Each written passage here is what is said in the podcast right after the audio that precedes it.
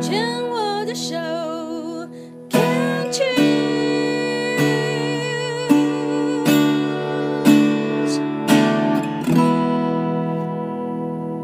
病虫害防治要继续跟红乳聊一聊哦。回想到那个时候，你才二十一岁。嗯然后只不过脖子上出现多大一颗结节，其实非常的小。对，那个时候，所以那么小的一颗结节，因为我也会摸到，就摸一摸，可能就算了。你现在回想，会不会相信说，其实人的直觉是很重要的？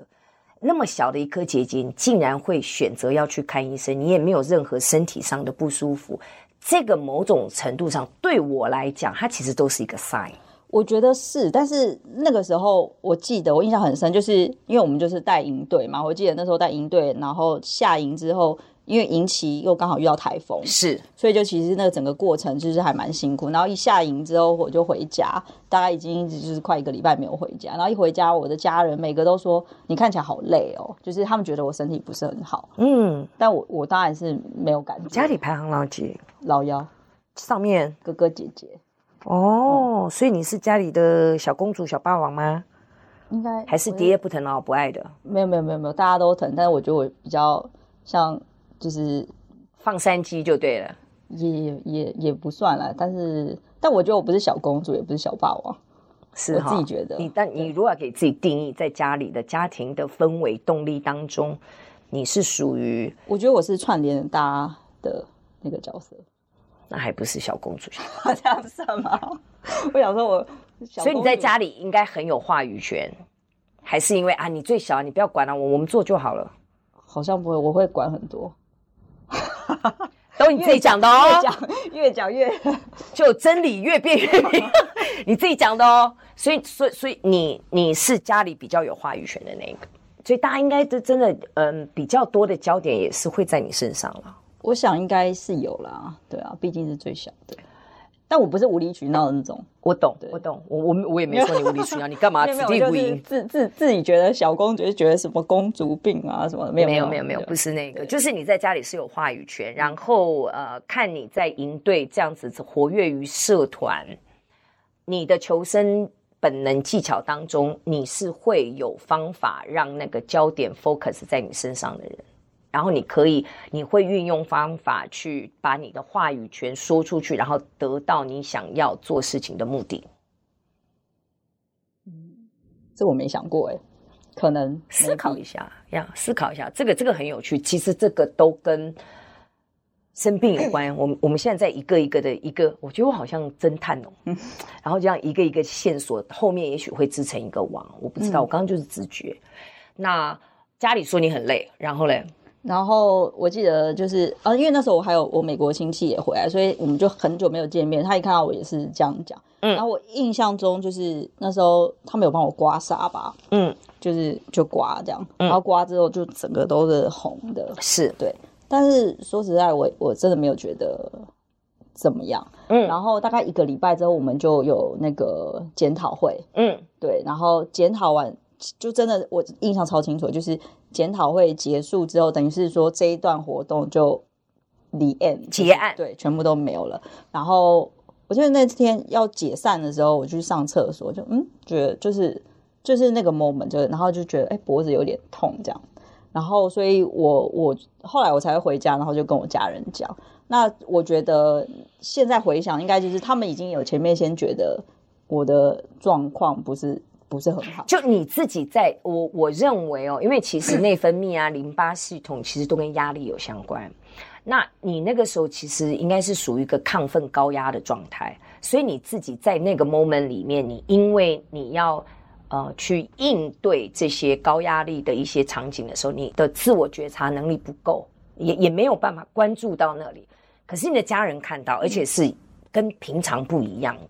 嗯嗯，对，所以所以那时候当然就是我们第一时间就是想说，那就先去给医生看，这样对，然后才会有后面这样子的，就是去看医生，然后没有吃药，然后隔了一个礼拜之后，不行不行，哦、我看完了，你太快了，你真的射手座跳太快，我们的听众搞不懂什么没吃药，哦、那个你要自己讲你自己整整的过程。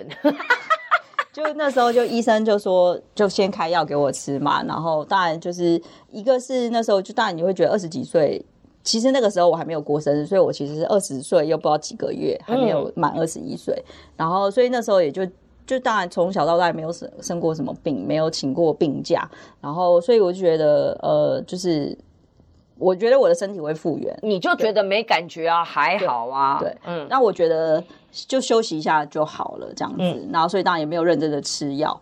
但是一个礼拜之后。我又再回去，因为就是还是会很真，就是每天在那里检查，就哎、欸、那个东西还在这样子，所以我就第二次就会去看。就是你们这种人在浪费我们的鉴宝系统。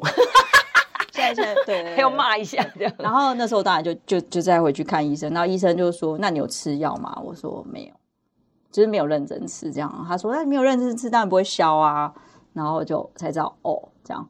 然后，但是说实在，因为我虽然说刚刚那个活动结束，其实升三年级就是在大学的时候，就是你会当什么会长啊，当什么什么接很多干部，所以你是系学会会长啊。呃，没有没有，我那时候因为我接了康复社的副社长，所以、oh, okay. 所以我就没有接那边。但是我还有在，就是没有接那边，就表示你在那边也很活跃吧？你就是有一些参与活动，但我就就没有，就是还是会有一些系上的活动啊，因为同学是会长嘛。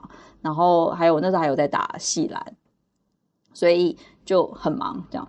对，然后因为那时候其实是我接了副社长，然后还有另一支营队在开始，然后还有一支明年的营队。我我那时候是要接总干事，所以就是其实有所有的事情嘎在一起这样子，然后所以暑假其实并没有真的好好的休息，就是虽然那个结束了，但是后面就还是一直接续着开始。好，我们到这边暂停一下。好，这一段的最后一个问题。好，我只是好奇，我听你在讲的时候，我就是那个压力就起来了。为什么？哦，为什么要把自己搞得这么忙？不知道，但是那时候就可能觉得说，你从小就是这样一个负责任的孩子。我觉得是，不做会怎样？你想要证明什么？没有哎、欸，但是就是那是一件你一直就是可能期待要做的事情，所以你就会希望可以把它做完。我我觉得是这样子。你对康复社这么的有情感是没有？那你为什么会期待？因为我刚刚听到，我只是想说，为什么？为什么要一直这样忙着？然后你你。再往深一点，就是你的人生当中，你需要证明什么？有没有这样想过？我觉得没有，但是，但是我我觉得，当然，现在被你问，就是我现在回头来看啊，就是我觉得是当那个时候，我觉得我到现在的个性还是一样，就是如果我想要做到那件事情，就是我会想尽办法去做，然后，但是现在会懂得怎么样去规划，因为就是你会知道说。你的时间就这么多，一次可能只能做一件事情。那比如说，我就是用一年的时间慢慢准备这件事情，去把它完成。但那个时候，当然我觉得还有一，就是因为你那时候每个都可能都想要做，或是我也不知道哎、欸，就没有。好，我再问，我再问，你会怕自己没用吗？不会啊，从小哦，哦，还是你会如果不做了会怎样？好像不会这样，对呀、啊，那为什么要把自己逼成这样子，逼到生病？因为你你我看你的介绍，你的淋巴癌，在我来讲非常单纯的就是高压力产生的。嗯，嗯我就很好奇说，What happened？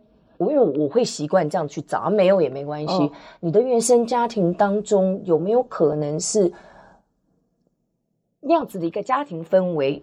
哥哥姐姐很优秀吗？大家都很优秀，没有 你自己讲的，所以你不能慢下来，你一定要跟上。然后我觉得还好哎，你刚自己讲了，你不要还好，你从头到尾都会还好啊，没有啊，其实有，不管。有没有可能是家庭的整个的氛围，就是啊，没有关系，你你可以不用这样，可是我们都在这样的时候，你就觉得说，为什么你们要这样，要这样才可以这么优秀，那我也要这样。然后就去养成了那种不自觉的一个行为模式的 copy，可以去思考一下，在那个年纪有意识无意识，因为我也没有见过你家人，可是你刚刚讲大家都很优秀的时候，那个真的就是 你你在开玩笑吗？对，那你家里是不是真的都很优秀？就是一般。你少来，你还有亲戚从美国回来，你一定是已经算是金字塔中上阶、中上阶的那样子的一个家庭氛围。如果在我们家的话，你不会觉得特别觉得怎样。但是如果你真的，我觉得这样子用比较的不是很好啦。因为如果说真的要很优秀的话，我觉得我那时候应该要考上中山女高或 北一女，就是 继续讲，就是这个。哎呦，发现了，嗯嗯嗯，就是我我我觉得是说，呃，哥哥姐姐是读什么学校？我我哥也是内湖高中的啊。OK，对啊，然后姐姐是中山女高的。然后他们考上什么大学？我姐念清大，我哥在逢甲，所以我说就是大家差不多。我大概可以，我猜啦，哦、这不是最完整的，就是我猜的是那个真的是同才压力，因为都同北北东西内湖高中，嗯。不是故意的，哦、他天生的在心理学上，家里的排行，还有兄弟姐妹之间，他自然而而然会造成一个隐性的竞争压力。嗯，因为每个人都要生存下去，嗯，要在这个家庭里面生存下去，当然一定要找到那个 hierarchy，嗯，就是那个高、嗯、高高低的那个顺序。你你读社会学，你一定知道嘛。嗯、所以在家庭里面也有，所以隐性的那样子的一个部分，姐姐考上清大。然后呢，中山女高，你已经只有内湖高中了。虽然哥哥也内湖高中，你觉得 OK 了，这样子算算别墅啊？我觉得还好哎、欸，真的，就是家人不会给我们这些压力，家人不会，是你自己。然后因为姐姐也是女生，你也是女生，姐姐大概都比你高一阶，我的猜想啦。但是对，但我觉得好，我真的觉得还好，就是因为姐姐就是本来就从小就是嗯。怎么讲啊？就是她她国中的成绩，她是老大吗？她老二哦，她老二。对，OK。所以，所以我就觉得，我觉得还好。我们我我我我知道你觉得还好，嗯、然后我也没有说这个东西呃一定是绝对，我也没有要说服你，嗯、我只是呃建议你说，这样的无形的压力，在家庭的一个长成的一个过程当中，嗯、它有很有可能会影响到你的一个潜意识的那种，嗯、我也。要很好，因为大家都这样了。嗯、那姐姐已是女生，你自然而然是无形的，嗯、是潜意识的。你会想说：哇，姐姐中山，哇，姐姐清大，好，我内湖，好，我我我我我东吴，那我可以怎么样呢？我我我我就把自己搞得再优秀一点。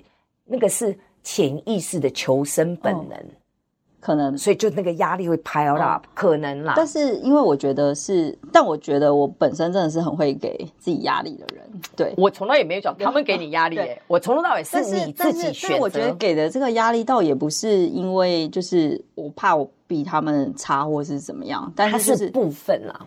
对，但是就是你知道，我其实其实我后来当然生病之后，我自己也会去思考说，到底发生什么事。啊、然后其实我。我一直都知道，就是你知道我，我国中，因为我们那时候还在考考考考联考嘛，对对，所以我记得我国中考高中的时候，就是我国三，我升上国三的时候，我就开始就是很容易会过敏，因为国三就升国三，你就是会开始就是每天要读书要考试什么的，我那时候知道每天到下午，然后我就全身过敏，然后所以我考联考的时候呢。就下午的时候，而且那时候以前也没有在开冷气，像现在他们现在什么都可以开冷气。我们那时候考联考也没有冷气，因为在学校上课就不会吹冷气，也没有冷气这件事情。所以我那时候考联考当然就是下午就开始过敏，然后过敏之后就是全身不舒服这样子。嗯，然后联考一考完，那些症状全部都好了。然后我就是一直那边念到高中的时候就是一样，然后还有还有一个特征就是我我会掉头发。然后是那种圆秃、圆形秃，那就是压力秃，枕头就就是那就一圈没有头发，然后就是，所以我那时候我高中考完，头发又都长出来，就是这是我有发现，就是哦，我知道现在回头再看就知道说那个时候就是压力非常大，然后可是你只要得到适度的休息，因为可能真的年轻，得到适度的休息的时候。你的你的身体会修复，你的身体很棒哎、欸，你的身体一直在透过这些症状在提醒我的，对对，只是 T K 的你就，对，然后当时也年轻啦，也没有也没有的这样子的一个角度的提醒，说哎、嗯欸，好像该怎么样了，自觉、嗯、哦，它就是症状，症状发生我们就解决就治疗嘛，然后真的治疗了也不听话也不吃药，好哟，那我们这段先聊到这里哈，真的是听这个宏儒有很多可以跟我们聊的，因为我觉得淋巴癌这样子的一个发生，我真的觉得跟高压力有关。嗯、这段先聊到这里哈。